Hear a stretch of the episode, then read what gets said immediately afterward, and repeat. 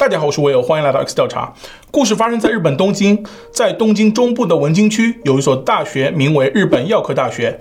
这是一所两千零四年设立的私立大学。文京区是分校，主校在埼玉县。该校教学理念旨在融合西方医学和东方医学，实现综合医学。故事的主人公名叫菊池娜卫，两千年出生在櫪木县櫪木市。菊池娜卫从小甜美可爱，脸上总是洋溢着灿烂的微笑。二零一八年，十八岁的菊池那卫已经是一名亭亭玉立的少女。她考入了东京文京区的日本药科大学，成为六年制药学科的一名大一新生。菊池那卫性格开朗，在校园里结识了许多朋友。她有一大爱好，很喜欢玩各种游戏。每个月，她都会用几天时间专程去游戏城玩游戏，有时还会约上三两个好友一起玩。与许多人一样，菊池那卫也喜欢玩手机游戏。尤其喜欢玩《荒野行动》，这是由网易公司制作的一款吃鸡游戏。二零一七年进入日本市场，获得玩家的极大好评，常年占据日本吃鸡类手游第一宝座。在《荒野行动》手游里，菊池娜卫结识了一名男性好友，之后两人互相关注了推特，在游戏之外保持着密切联系。两人心有灵犀，彼此很聊得来，几乎无话不说。但两人只是在网上交流，从来没有在现实中见过面。二零一八年十一月，两人一拍即合，决定来一次线下见面。这是两人第一次见面，橘子那位显得非常期待。然而不幸的是，这一天成为了他生命中最后一天。那天他遭遇了什么？接下来我们就把时间推回到二零一八年的十一月。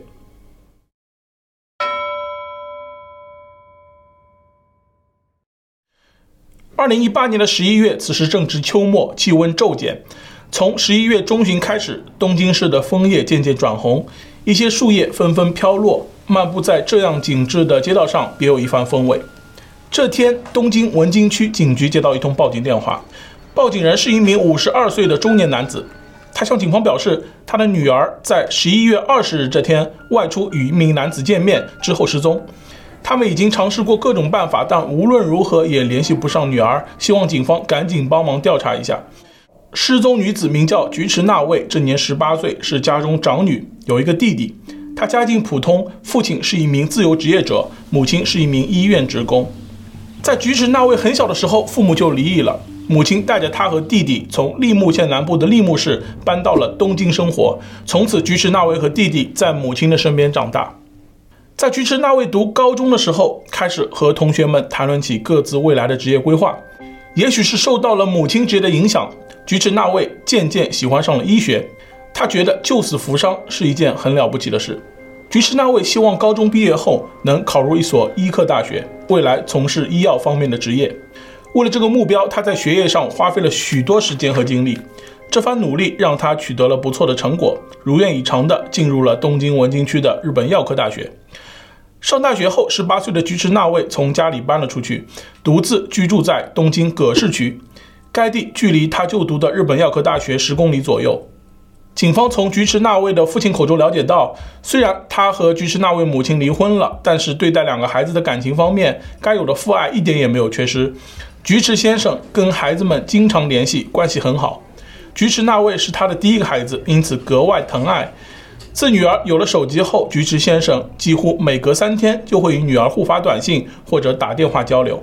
之后，即便菊池娜卫去了东京上大学，独自居住在葛饰区的公寓里，两人的联系始终如常。在菊池娜卫入住公寓的第一天，他就用手机拍下了房间的布局，然后以短信的方式发给了父亲。菊池娜卫在平时没有课的时候，喜欢窝在公寓里研究烹饪饼干，每次他都会将烤制的饼干拍照分享给父亲。菊池先生在工作不忙的时候，有时也会从櫪木县来到东京看望女儿。他往往会待上几天，陪女儿在东京四处逛逛。菊池先生向警方表示，十一月十九日上午十一点，他收到了女儿发来的短信，内容是：“对不起，昨天住在朋友家，下次再打电话吧。”短信结尾处还附带了一个青蛙以及一个心形表情符号，显得俏皮可爱。由于前一天十一月十八日，父亲打了好几个电话给菊池那位都没有接，所以菊池那位在向父亲解释原因。菊池先生在收到这条短信后，并没有及时回复女儿。考虑到女儿可能有事在忙，他打算过段时间再联系对方。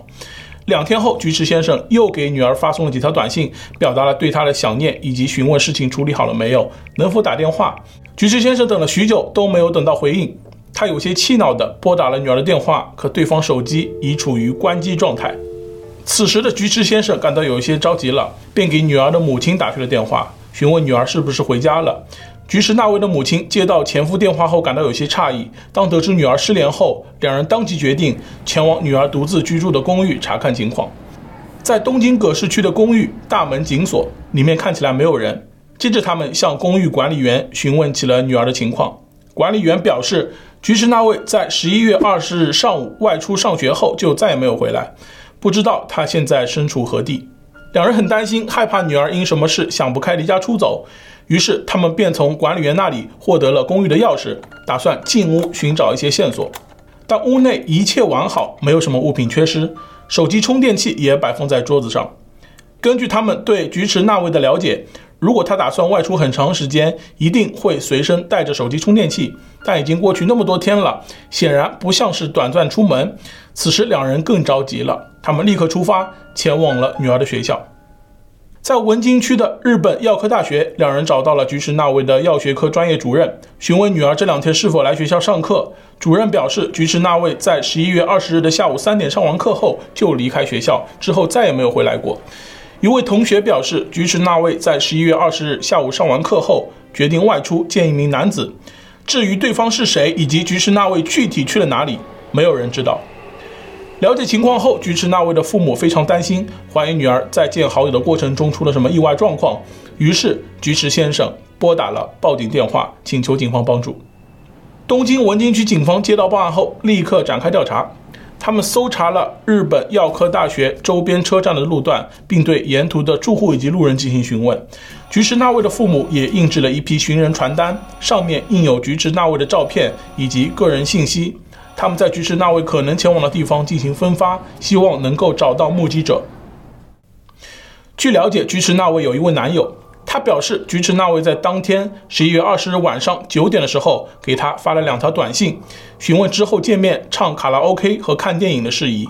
内容是：身体没事吧？现在在做什么？想见你。你忙吗？还想再唱卡拉 OK 和看电影？再见，晚安。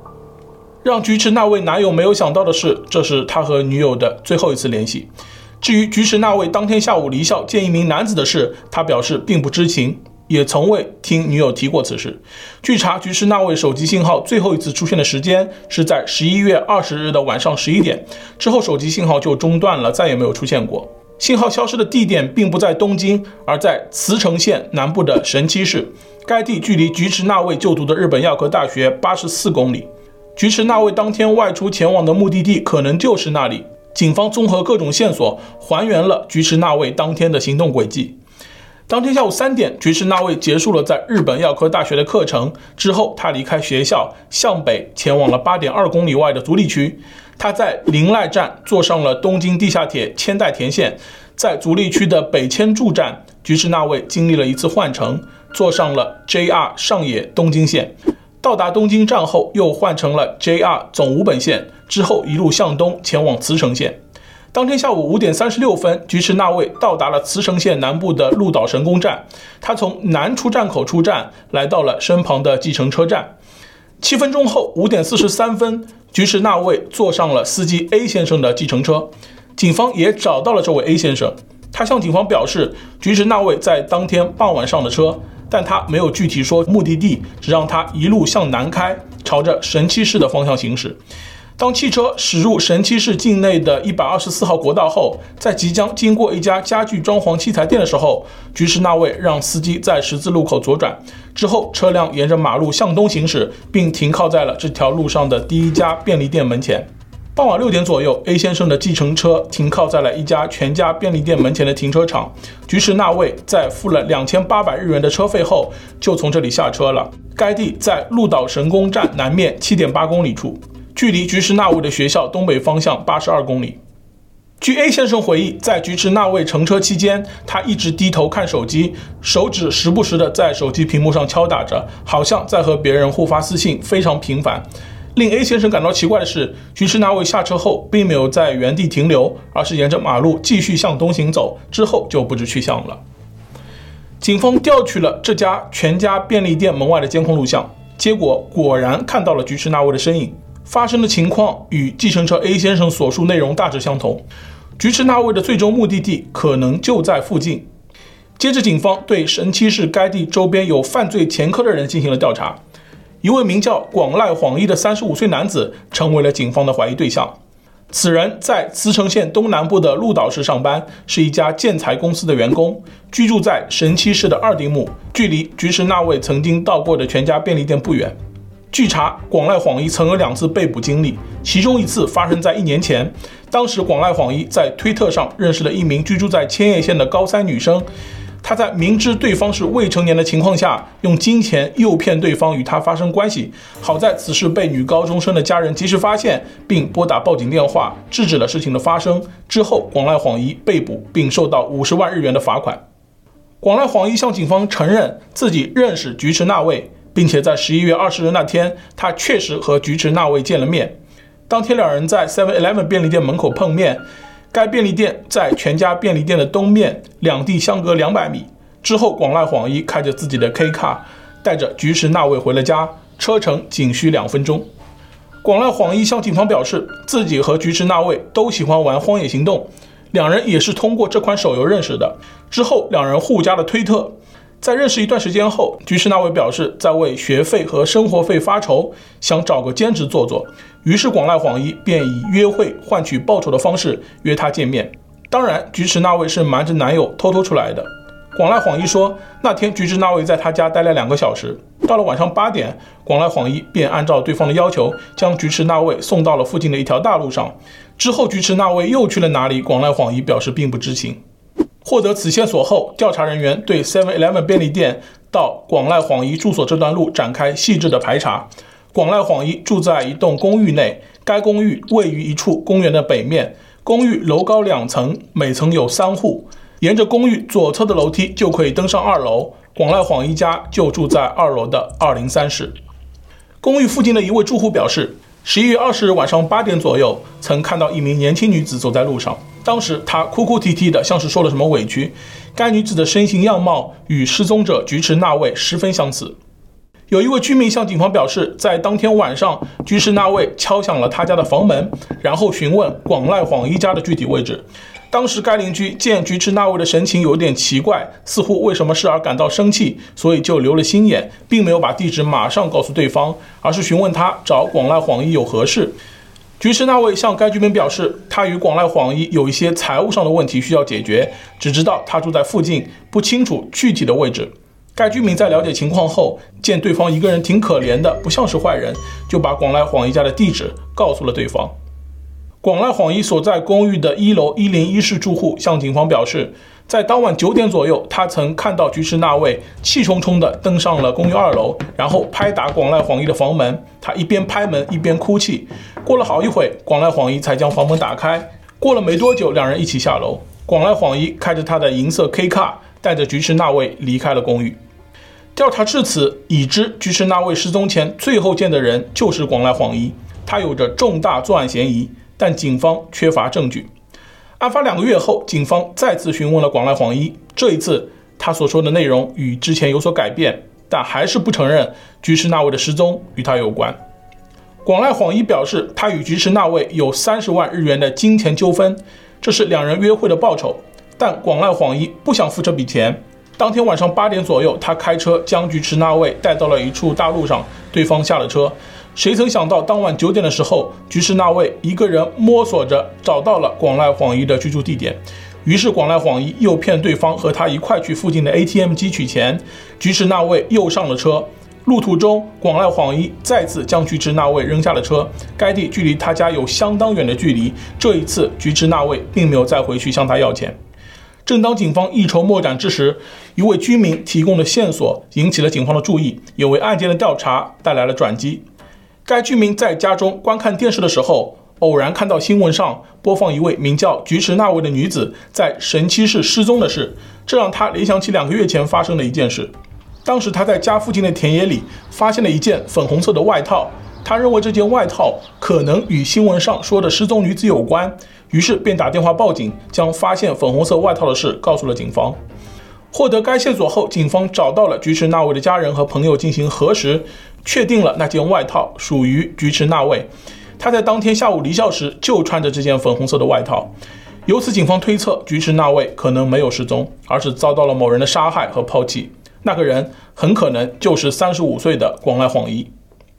之后，警方再次询问了广濑晃一，警方将他们发现红色外套的事告诉了他。这一次，也许是自知在劫难逃，广濑晃一终于承认菊池那位是被他所害。他供述了当天的经过。案发当天晚上九点，菊池那位离开公寓后，自己摸索着又寻回了他的公寓。打开房门后，没想到菊池那位用手机拍了一张他的脸部照片。菊池那位表示，如果不支付约定好的那笔三十万日元报酬，就将广濑晃一的照片公布到推特上，让网友们一起来看看这张丑恶的嘴脸。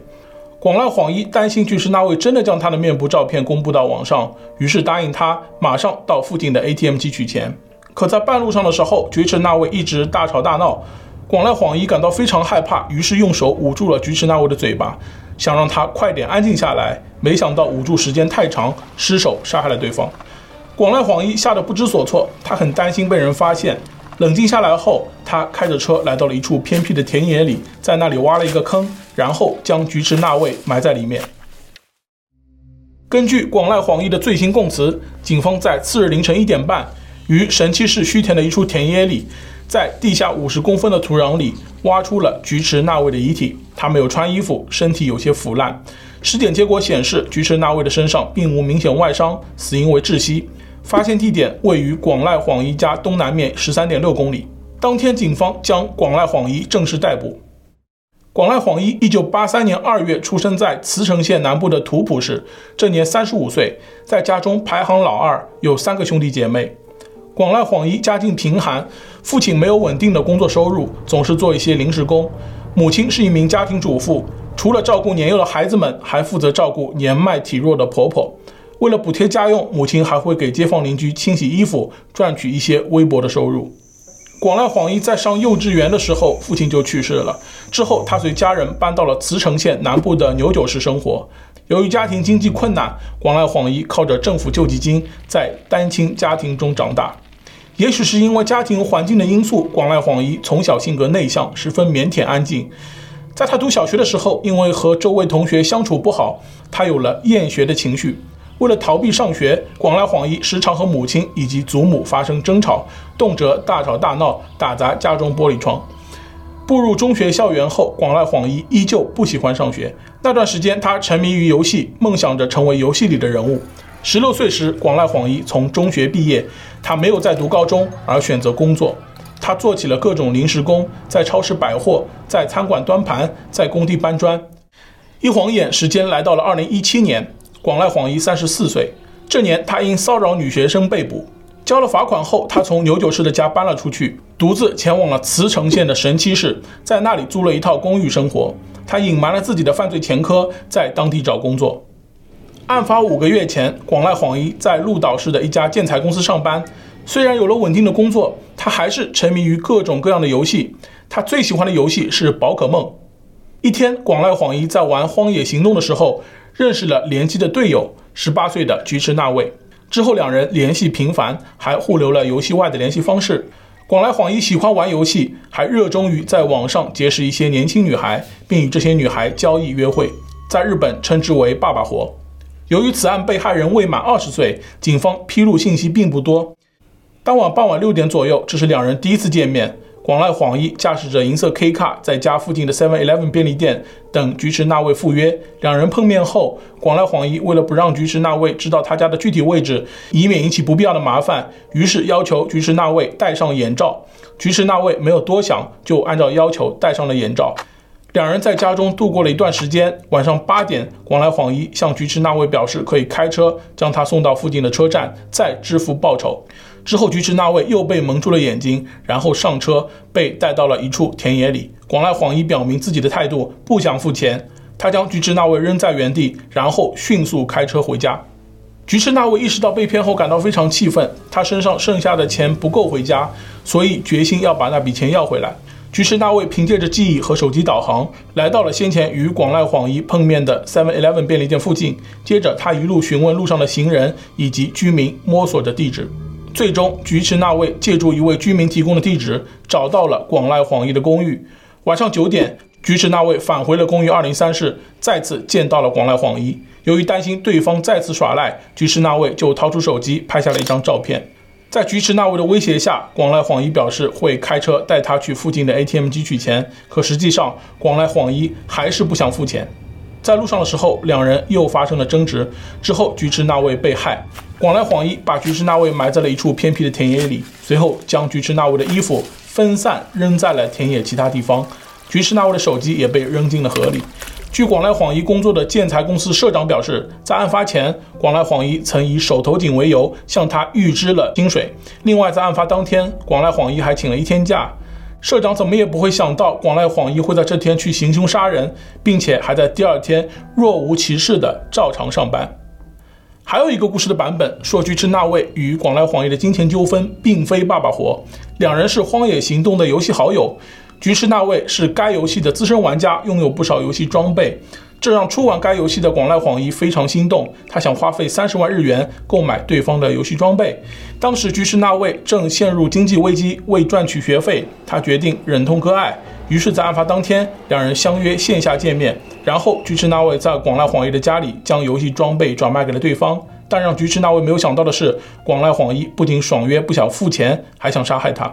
此案发生后引起了热议，有网友查到广濑晃一与一位名叫金川昌大的死刑犯是中学同班同学。金川昌大曾在2008年3月发生的土浦连环杀人事件中杀害两人，这两名杀人犯曾是同班同学，在日本案件史上也十分罕见。案发两年后，此案在东京地方法院开庭审理，广濑晃一被指控伤害致死罪等罪名。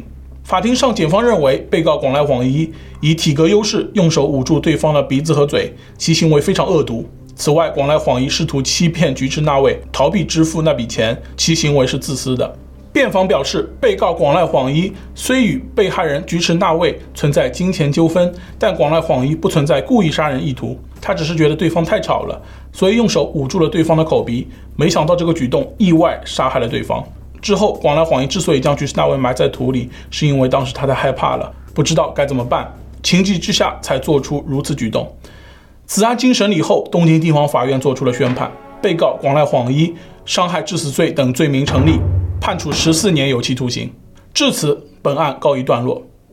当天晚上，被害人与广濑晃一见面之后发生的事，都由广濑晃一单方面自述，可信度要打一个大大的问号。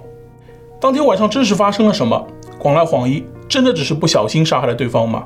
一切的真相，也许只有他自己知道。